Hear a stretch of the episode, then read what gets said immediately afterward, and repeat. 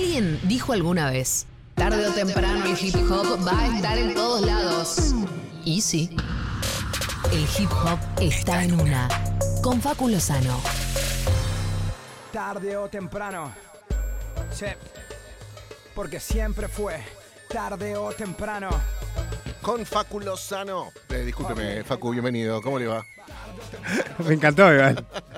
Como que te quedó, te dio el pie. Y el sí, chili. hay que meterle unas rimas más, ¿no? Para que tenga una presentación como se debe, ¿Cómo nuestro rapólogo. Muy bien, ¿y tú? Muy bien, acá, eh, contento de lo que les traigo hoy. Esa. Siento que nos tenemos que apurar porque eh, traje más material del que traigo habitualmente en cantidad de minutos y viste que yo además traigo canciones y es como que más bien quiero que la escuchemos un toque y ya el toque ya salgo y eh, hablo encima. Sí. Hoy siento que literal el protagónico de lo que les, trae, les traje para presentar a todos en la mesa corresponde que lo escuchemos y que en todo caso hablemos después de escuchar. Perfecto, estás hablando de la Liga Bazooka. Exactamente. Eh, tal cual les comenté hace unas semanas, iba a suceder un evento en el mundo artístico, pero particularmente dentro del mundo del rap y las batallas específicamente, eh, que iba a volver un evento que organiza uno de los freestylers más conocidos de nuestro país, que es De Toque, bicampeón argentino y campeón mundial, eh, que se llama la Liga Bazooka, que es una batalla de líneas escritas. El otro día intenté comentarles un poco de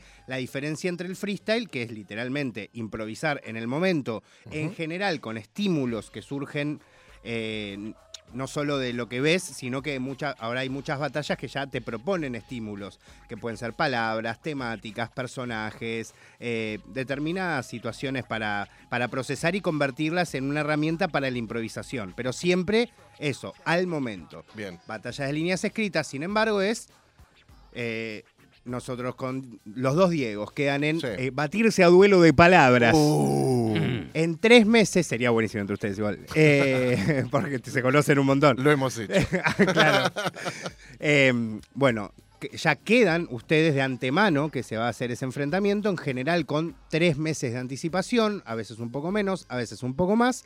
Se establece la estructura que se va a hacer esa batalla, que a veces es con alguna temática en particular, o a- simplemente a, a rounds con cantidad de tiempo. Sí. Y eh, cada uno de los protagonistas de esa batalla tiene la posibilidad de escribirse literalmente cada uno de sus rounds y aprendérselos de memoria, como sería una canción o casi un poema, te diría. Bien. Porque, por ejemplo, en el caso de lo que vamos a escuchar hoy, eh, la vuelta de la Liga Bazooka, diferente a lo que fue hace 12 años, hace 10 años cuando vino por primera vez, antes eran dos rounds a capela, algo que ahora van a escuchar, que es muy, realmente muy poético, ¿no? Claro. Eh, casi una, una, una jam de Una poesía. jam, sí. Eh, y, pero en el pasado también había un round con beat, o sea, con, con- con ritmo, con una música. En este caso fueron tres rounds a capela, con lo cual todo lo que les voy a compartir hoy, de todas las batallas eh, que elegí, para compartirles al menos un poquito, eh, aunque podría haber elegido más tranquilamente, son a capela. Bien, entonces la, la duda que tenemos al principio del programa es, se las tienen que acordar de memoria. No la pueden leer de un celu o de un- una hoja impresa. Excelente pregunta. Eh, Durante el comienzo de las batallas escritas hubo esas situaciones. Hoy avanzó todo un nivel que me pareció muy interesante. Ah, Hubo gente de todas maneras que ese día estaba como en contra, si se quiere. Eh, pero a mí me parece muy piola que es hay apuntadores, Ah, ok. como en el teatro. Increíble. Te van tirando ahí la puntita. Como que tienen, eh, claro, hay alguien cercano Sí. a la persona que tiene que competir que tiene su letra. Por y- el INIER le tiran la. No, no, no, no. Está literalmente al lado. Ah, ok. Eh, y mm, si se llega a perder, como porque en algún mundo aprenderse un- unas rimas, un rap, es medio como una estructura mental, como que es como que en la mente funciona medio como capitas. Mm. Claro. Que a veces cuando uno se pierde, no es que necesita tanto, es como, como que te queda la partecita, ¿viste? Tirar Como- de la puntita del hilo y después te viene todo. Exactamente, Ok. en general, ¿no? Sí. Eh, y un poco funcionó así. Pero de todas maneras, hay que decir que todas las competencias que hubo fueron, ma- eh, no sé si fueron tres o cuatro, la verdad me, me olvidé, pero, eh, pero no, no, no ha habido muchos casos de necesitar el apuntador. Hubo uno o dos. Tengo dos preguntas. Una, ¿te dan el beat y tenés que rapear arriba de eso? Y si no es así, ¿te dicen qué BPM tiene que tener? Excelente pregunta. En este caso, como dije, en la vuelta es, son tres rounds a capela, completamente a capela. Pero en el caso de cuando es con beat, eh, queda totalmente a elección del competidor qué beat usar. Incluso algunos competidores eh, hasta se han hecho sus propios beats literalmente a medida. Ok. Eh, de todo, a medida de qué querés decir, a qué velocidad, cómo, en qué momento querés el corte, cuándo querés tirar el punchline, como... Eh, sí, o sea, no, no- no es que está preestablecido. Bien. Muy bien, ya quiero escuchar algo de eso, Facu. Bueno, les voy a presentar tres momentos que hubo. Hubo varias batallas. Por un lado, Wolf y Barbarroja. Por otro lado, Larrix. Cualquier cosa me van preguntando son nombres de la escena. Sí. Larrix y eh, Kusa. Por otro lado, eh, La Nach- ricusa. Me suena. por favor, Perdón. señor. Bueno, me Nacho. La ricusa. Sí, pero qué. Sí, sí, Son sí. dos personas distintas. Kusa y Larrix. Larrix. Ok, ok, ok. O, bueno, Kusa Larrix. No sé si queda mejor. Eh, bueno, después Nacho contra Brillante. Ajá. Y después Chili contra Marquitos. Muy bien. Yo les voy a traer tres extractos de estas cuatro batallas, pero de solo de tres, que igual, insisto, podría haber traído más. Y los vamos comentando como podemos. No sé si los vamos a poder escuchar todos, pero lo que van a escuchar a continuación es un round temático de Larrix frente a Cusa, utilizando, sin que nadie se lo pidiera, todos los presidentes de la, de la historia de nuestro país. Escuchemos, a ver. Si la fe construye caminos, solo el de arriba da vía. Yo mato presidentes, díganle a este Rivadavia que se cuide la frente. Que había muchas personas con capacidad, pero arriba de la mía no cabía la de ningún oponente. Si alguna duda había sobre mi imparable rabia, les presento a la víctima siguiente. Calma. Mi catarsis extravía la mente mediante la vía, desafía la tal vez fría escucha del oyente. Soy la sabia de un árbol floreciente, la mente sabia que se sabía con las armas suficientes. Habría que llamar a algún forense, su cuerpito chiquito cabría en la mesa de luz de un liliputiense. Ayer yo me reía mientras fantaseaba, ayer yo me reía mientras fantaseaba con cómo haría que este escenario ardiese. La fantasía si son la realidad que Cusa temía, hago que el terror comience. Yeah. Dije que mato presidentes. Espero que esté bien. Asesino a este mitre con mi tren bala más bala que tren. Si no digo que fusilo a este zar, miento, ya que lo bolchevique está en mi gen. Vengo como una roca contra este Julio argentino y parezco Selman por cómo absorbo nivel. Contra este Livingston con pintas de ropa Kevinston, me pongo en modo animal. Él piensa que yo soy la NUCE, pero parezco la NASA. Y él no songanía, pero mejoraría en escaparse de acá. Larrix no es un dictador, porque asesina a los Videlas y Galtieris cortando su cuello con un cuchillo de cristal. Pero tratándose de Cusa, se toma un buen viñone y se viola su carrera musical. Ya lo dijo Alfonsín. Con la democracia se come, se educa y se cura. Aunque aún no se cumple del todo esa ley. Cusa no sabe salir de los estudios de TV como de la Rúa, mientras que yo sé salir de las cuerdas como la púa de Jimmy Page. Al contrario del spot de Menem, Cusa no lo hizo. Y eso que ya está grande. Hoy estoy manejando las drogas mentales más pesadas. Llámenme el cabezón Dualde. Cusa, hace algo por tu carrera muerta. Pareces Rodríguez Sá. Porque en unos días ya te señalaron la Ramón Puerta. Con un estilo frondoso, como si Frondizi me prestase lapiceras de petróleo. Yo me merecía una batalla María Estelar, solo por eso le rompo el perón con tanto odio. Igual, espero que hayas tenido un buen Juan Domingo, amigo mío. Y para el próximo ponete una cámpora bien abrigada, que hace frío.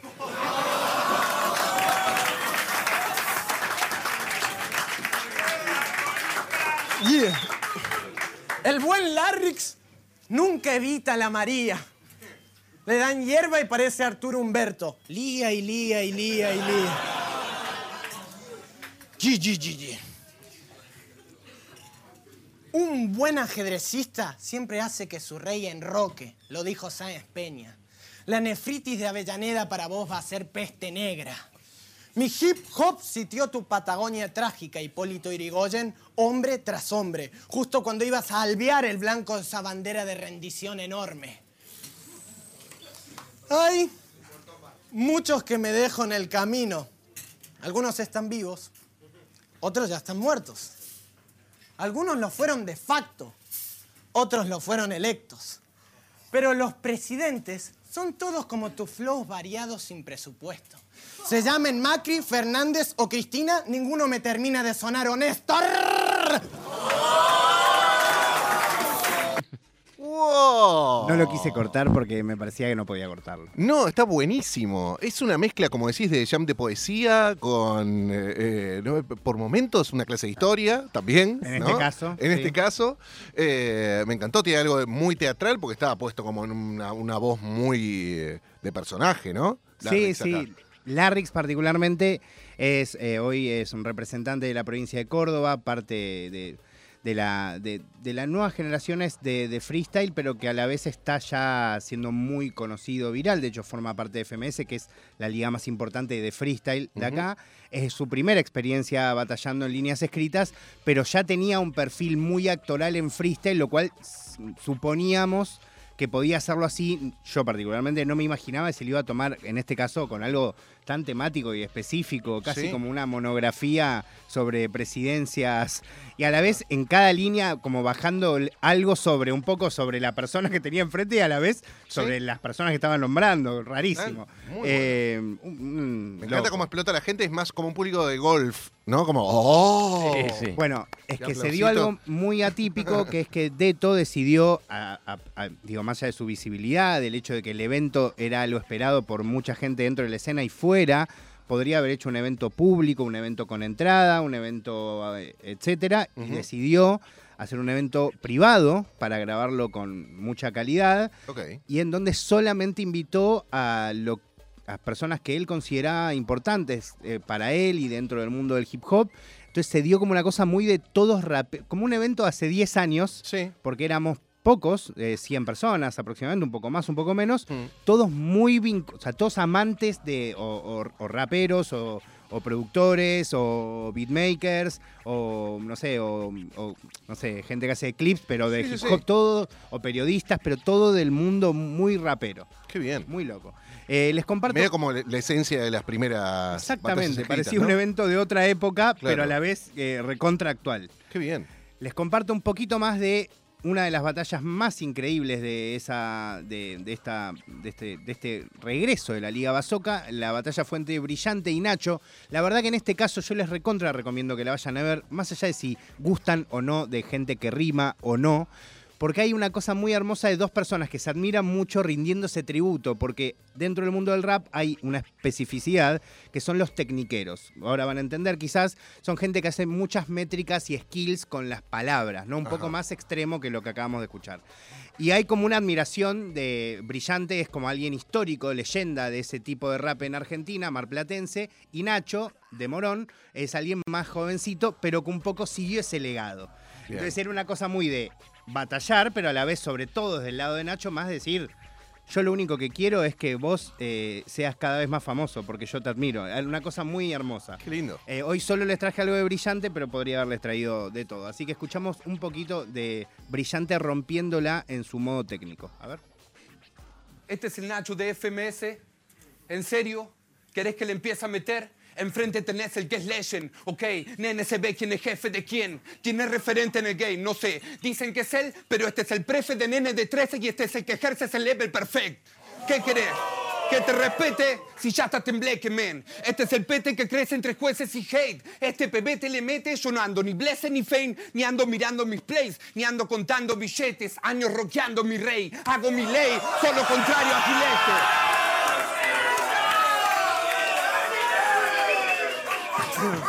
Así que re...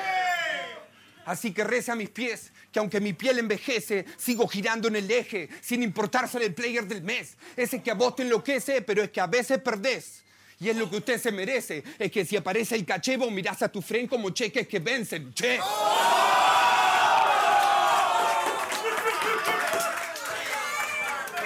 Ok. ¿No te parece? El mal de la compe padecen. La rompes o no te enaltecen y es donde que a vos te la ponen más veces. ¿No quieras ese? Que come del don de la cote pa' mí que es actor que parece y aunque quiera ser el más rope no tienes el flow ni que toques al reset. Yeah. Nachito, en la que te metiste, Tito, pensaste. Al brillo lo aplico. Pensaste, al brillo lo aplico, pa' mí que este tipo está destroy. Y aquí con el pito pa' ti, salí con el cinto, papito. Así que da chito, guachín, fac chico, maxil, te pincho la moda de tincho. Yeah. Es que este tipo no es rap, solo compite en esa liga de ratas y buitres llena de luces, banderitas y stickers. Que solo pende de los hilos de Twitter. A ver si alguna de estos escucha Fushniken. Nah, porque la mierda fácil paga hasta el triple. Te deberías sentar en algún pupitre y enseñarte que el hip hop no se escribe con glitter. Bueno. ¡Qué eh, tremendo! Y sí, sigue. eh, eh, acá, como verán, más allá de las temáticas, hay- como otra manera de. Una rimar. rítmica. hay Sí. una o sea, eh, acá se te movía un poco el piecito de repente. Exacto, ¿no? porque, ahí, que- porque, porque esa ritmo, o sea, todos los skills dependen mucho de- del ritmo, de cómo los decís y también, ¿no? Como de seguir esa lógica y sobre todo en este tipo de rapeos pasa un poco lo que decía, son como rompecabezas o, o como conectores, ¿viste? Como caminitos, ¿viste? Que van haciendo así, que si de repente se te cae una ficha por ahí, ah, y ahora- Claro, que, ¿y y- por dónde era? No, pero un, un nivel hermoso. Eh, eh, increíble. De verdad, que eh, obviamente esto no lo podés ver en una batalla improvisada porque tenés que rimar todo eso con Claro. una precisión quirúrgica, ¿no? Pasa igual, ¿eh? Pasa igual. Sí, sí, de hecho hay batallas históricas de líneas escritas en donde hay gente que escribió todo y otra persona, otro día les puedo traer algún ejemplo, que vos decís, no puedes entender, o sea, Claro. que parec- parecía que estaba escrito y cuando por ahí pasó el tiempo nos enteramos que esa Con este persona nivel, estaba- como escuchamos, de brillante así. Sí, incluso por ahí hasta más poético, como que te Pero cada. Incluso hay gen- gente que es más. Eh, que es capaz de llegar a mayor profundidad y tecnicismo freestyleando y no escribiendo. Mira. Y hay gente que puede combinar las dos cosas. Y hay gente que no. Y hay gente que sí puede hacer esto escribiendo y no lo puede hacer de ninguna manera haciendo freestyle. Es loco cómo funciona la mente a veces. De verdad, no, pero claramente hay un talento artístico eh, zarpado eh, en estos pibes. La- me quedo maravillado, Facu. La no esperaba tanto. Te voy a, voy a compartir al menos un extracto de lo que fue la batalla estelar, sobre todo porque esta columna se llama Tarde o Temprano. Siempre hablo de la figura de Chili Parker. El otro día se dio justamente que Chili, uno de los eh, referentes de Coxmox, eh, la- la- eh, que es la banda que hizo la, eh, la canción y el disco por el que yo le pongo Tarde o Temprano esta columna, tuvo una competencia. Eh, Chili es una persona que carga por responsabilidad propia eh, de muchísimo prejuicio eh, por haber tenido comentarios extremadamente mm, eh, en competencia siempre, ¿no? Mm. Muy en contra de- del feminismo, como Ah. de un tipo de feminismo, no importa, no me voy a meter en esa, pero como que se convirtió en una figura como medio representante del machismo. Quizás él nos, nos llegó a notar eso, y obviamente por esa misma razón es que generó mucha polémica que fuera a participar de esta competencia, eh, que mucha gente que decía que no merecía simplemente por ser machista y por haberlo expresado públicamente. Y lo que fue muy loco para mí, ¿no? Como en un punto a, a- patear mis propios prejuicios y los de muchos de los que estábamos ahí, que pudimos separar una cosa de la otra, que Chili fue, se enfrentó contra otra persona y no hizo ningún tipo de alusión a nada de lo que la gente suponía que iba a decir, sino que fue por el lado artístico que yo le conozco siempre a él, eh, más de sus comienzos, diría, no, de toda su carrera, pero como sin meterse en esas polémicas, quizás yendo a otras. Eh, y fue muy sorpresivo para todos, no por su talento, que todos lo conocemos, sino porque evitó todos esos temas que nos desconectaban un poco con su figura en los últimos tiempos. Así que les comparto un poco de Chili frente a Marquitos para cerrar este extracto de, de lo que fue esta Liga Basoca de líneas escritas. Pugliese, Pugliese, Pugliese. Yo siempre les di grandes batallas con grandes rivales de nivel internacional. Nunca acepté un medio pelo. Yo busco a alguien que me inspire como rival. Por eso no puedo evitarlo. Miro a mi contrincante y me río. Ustedes saben, yo nunca con un forro. Antonio Ríos. Hoy, hoy vine a dejar bien en claro que no existís, que sos un nabo. Por eso me van a ver secuestrando policía. Voy a atar un par de cabos. Marquito, es oportuno decirte que largues la fábula. Si verte tirar piñas nos da ternura. Jásbula. Porque vos no asustás a nadie con tu voz. Vos no asustás a nadie ni con tu voz. Vos no sos vos, sos un gil, un souvenir. Con vos, años luz, ¿entendiste? Vos Lightyear. Y hoy estás, Y hoy estás como estelar, pero eso es chamullo. No llegaste a mi nivel, yo bajé al tuyo, porque nunca vas, porque nunca vas a tener el level para ser estelar. Pero no te preocupes, cuando les demuestre que sos una estafa piramidal, todos van a decir sí, estelar.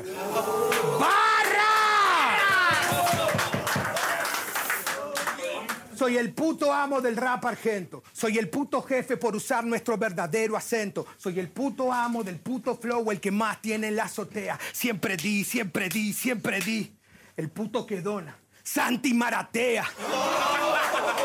Hoy no te salva nadie, ni la magia, ni un gurú. Hoy te vas con una barra atravesada en el pecho, la camiseta de Perú. Y tu crew se creía el futuro, la reserva antes de salir a la cancha. Y solo fueron colegialas fanfarroneando que se hicieron señoritas después de verse la bombacha. Primera mancha. Primera mancha es un comentario porque la crew que organiza el evento, que es la crew de toque toda la vida, se llama Primera Mancha, ¿no? Ah, me parece como que es un comentario más. ah, y no, es Por la completamente. de la que estaba hablando. Claro, pero es en realidad una referencia a la crew que organiza el evento. Bueno, este Eh, estaba como más virulento. Este Sí, último. de todas maneras, si escuchan el. Eh, o sea, el, enfrentamiento de Chile siempre tiene más que ver eh, con, con la agresión, porque también viene de una escuela que se llama el rap competición. eh, para que sepan, en los 90 era más común los raperos que se mostraban a sí mismos. de hecho, lo hemos hablado acá. como que hacían batallas técnicas, ¿no? Y co- constantemente mostraban porque ellos eran mejores rapeando que el otro. Eh, de todas maneras, ahora lo, lo corté porque también se hizo muy largo y quise dejar la de Larrix, me parecía descomunal.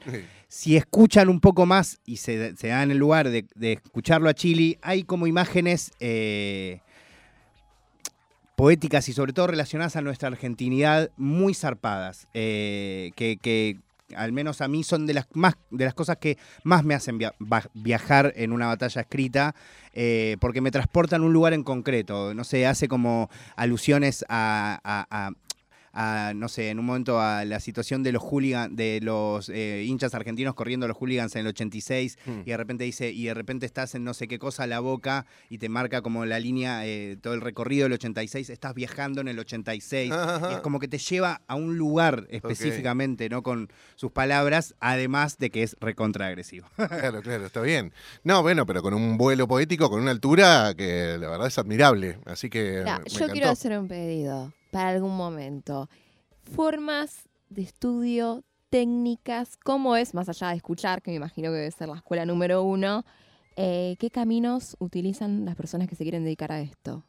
¿Cómo es? Ah, y, eh, claro, como cómo aprender. En algún ¿Cómo punto. aprenderlo? Porque no Mm. es que vas a, bueno, aprendo un instrumento, pero, o sea, es otra dinámica. ¿Cómo es? Qué La dejo picando, la dejo Sí, picando. no, para yo ver- creo que debería, debería más hablar, o sea, yo podría quizás convidar a gente que hable. El otro día me pasó, de hecho, hablando con, con, eh, mi compañera Chugo, mi compañera de columna acá en el programa, que vino a mi programa, y en un momento ella me dijo, pero ¿cómo hago si quiero empezar a rapear? Claro. Y de repente no sabía qué decirle, ¿entendés? Claro, Como dije, bueno, te pones una base y empezás a rapear, pero a la vez yo la miraba a ella y decía como, bueno, eso ya lo sé, ¿entendés? Como- pero a la vez hay algo muy que es así y después vas encontrando el nivel de dificultad, pero justamente el otro día mi compañera Flor Viva, que hoy está escuchando, le mando un gran abrazo, está escuchando desde grande. las Europas. ¿En serio? Sí, hizo una columna que en unos días seguramente estará colgada en, en Nirvana Verbal, Muy eh, en National Rock, sobre el- eh, como los estímulos para freestylear y también un poco habló de, de cómo cuando, de cómo lejos de lo que uno cree, em, vos ves gente que habla mucho y supone que para eso hay que eso, escuchar mucho, Mm. eh, pensar mucho, y en realidad es la mayor capacidad que tengas para poner la mente en blanco. ¿Cómo lograr eso? Eso es más conflictivo. Eso es una abstracción Sí. cercana a la meditación. Y a la vez no es para todos igual. verbal que, que hablas. No, y aparte me parece que es también la cantidad de palabras que consumiste y todo lo que leíste, ¿no? Tenés que tener una, Todo eso está en juego. una reserva de, de palabras y, y de vocabulario muy amplia. Sí, pero eso siempre y cuando vos logres conectarlo con tu libertad mental. Claro. ¿Se entiende? Sí, sí. Porque puede ser hasta un impedimento. Es una Voy a traer un ejemplo, si quieren, Sí. me divierte. La semana que viene hay un hay un artista que se llama Replic, que es un gran freestyler, que en un momento cuando era más chiquito tenía mucho conocimiento y muchas palabras y mucho estudio, y vos cuando lo escuchabas rapear al principio se notaba como eso, como muy entrecortado, como Mm. ¿entendés? A la vez era maravilloso, porque no podías creer las cosas que decía, pero se notaba como rapero que le costaba soltarse. Mm. Con el tiempo fue logrando soltarse completamente y que eso le venga igual. No sé si se entiende, Sí, pero sí, sí, con sí. ejemplos lo voy a poder explicar en el futuro. Ok. Eh, bueno, para mí igual también es eh, con los años que vas logrando tu técnica y encontrando tu voz y tu flow y tu manera de, de contar las cosas, imagino. Eh, lo veo acá ahí, el, el hijo de, de mis amigos Marianito y Lu, eh, que arrancó muy de chiquito a freestylear con sus compañeritos de, no sé si jardín, pero de primaria seguro, en, en los recreos, y que después estaba todo el día en la casa metiendo bases y la familia le tiraba papelitos con la palabra que quería que metiera en la rima y él como también, ¿no? Por la parte lúdica, por el juego, conectar Claro, sí, los para distintos. Ejercicio, caminos como eso. para escribir eh, poesía o sacar melodías, o sea, hay ejercicios que, que son como para poder tener la dinámica, ¿no? Eh, pero súper interesante eso. Como Y aparte Sí. debe ser ejercitar una parte del cerebro, o sea, si te ponen un electroencefalograma y ven qué parte está funcionando, Sí. me imagino que debe Re. haber una que está ejercitando a fondo. Bueno, en la columna que hizo Flor el otro día habló de eso, de que Mm. aparentemente hay una gente en Estados Unidos que se dedicó a estudiar, eh, particularmente centrado a un freestyler eh, mexicano, asesino, uno freestyler. Flor, no quiero hablar por vos, te pido mil disculpas, que además lo explicaron de verdad bien. Te pido mil dis. Eh, pero básicamente analizaban cómo funcionaba la mente en esas circunstancias. eh, y eso depende mucho, pero sí hay como un perfil de la mente que se activa determinado que, y que un poco depende de todo eso. Mm. Pero lo que es muy loco para mí, que ah, yo haciéndolo cuando lo noté fue zarpado, porque además mucha gente lo dice y parece una pavada. Porque no, porque el tema es, es que no tenés que pensar. Y vos decís, "Ah, pero sos un ridículo, ¿entendés? no, ¿Por qué me decís eso? ¿Entendés? Claro. Como, Claro. como- Cuanto más me los digas, más voy a pensar. Claro, ¿entendés? Pero a la vez, cuando lo empezás a hacer, Mm. te das cuenta que vos decís, no, pará, yo quiero decir esto. Empezás, y ya pensás así, te trabás. Claro.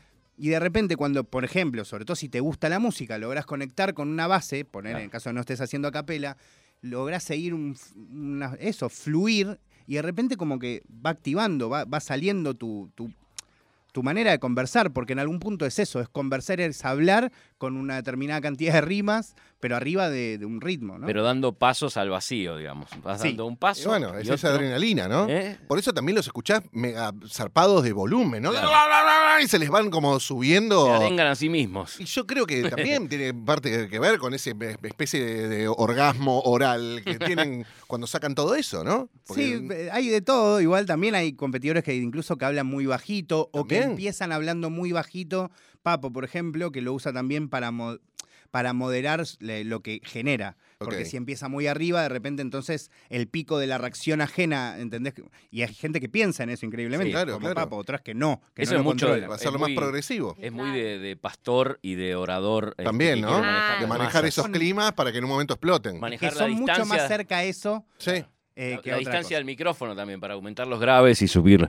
Ah, eso mirá también se ¿Cómo usa. está todo laburado? Sí, algo sabrá. Escucha, eh, Facu, hermoso, me encantó la Liga Bazooka. Por favor, cuando hagan un lugarcito para gente que no pertenezca al selecto círculo eh, rojo de No, rap, no, no quiero fue, ir. no fue una cuestión. Vas a venir, vas a venir, por supuesto. Si es que me vuelven a invitar, vas a venir. La Pero verdad es que está buenísimo. Y ojalá que también, eh, bueno, no sé, fue algo raro porque, o sea, por un lado pensábamos muchos como, bueno, podría haberse vendido entradas, pero a la vez eso eh, fomentó un clima Hmm. que no se hubiese generado de Claro. otra manera. Claro, claro, mucho más íntimo.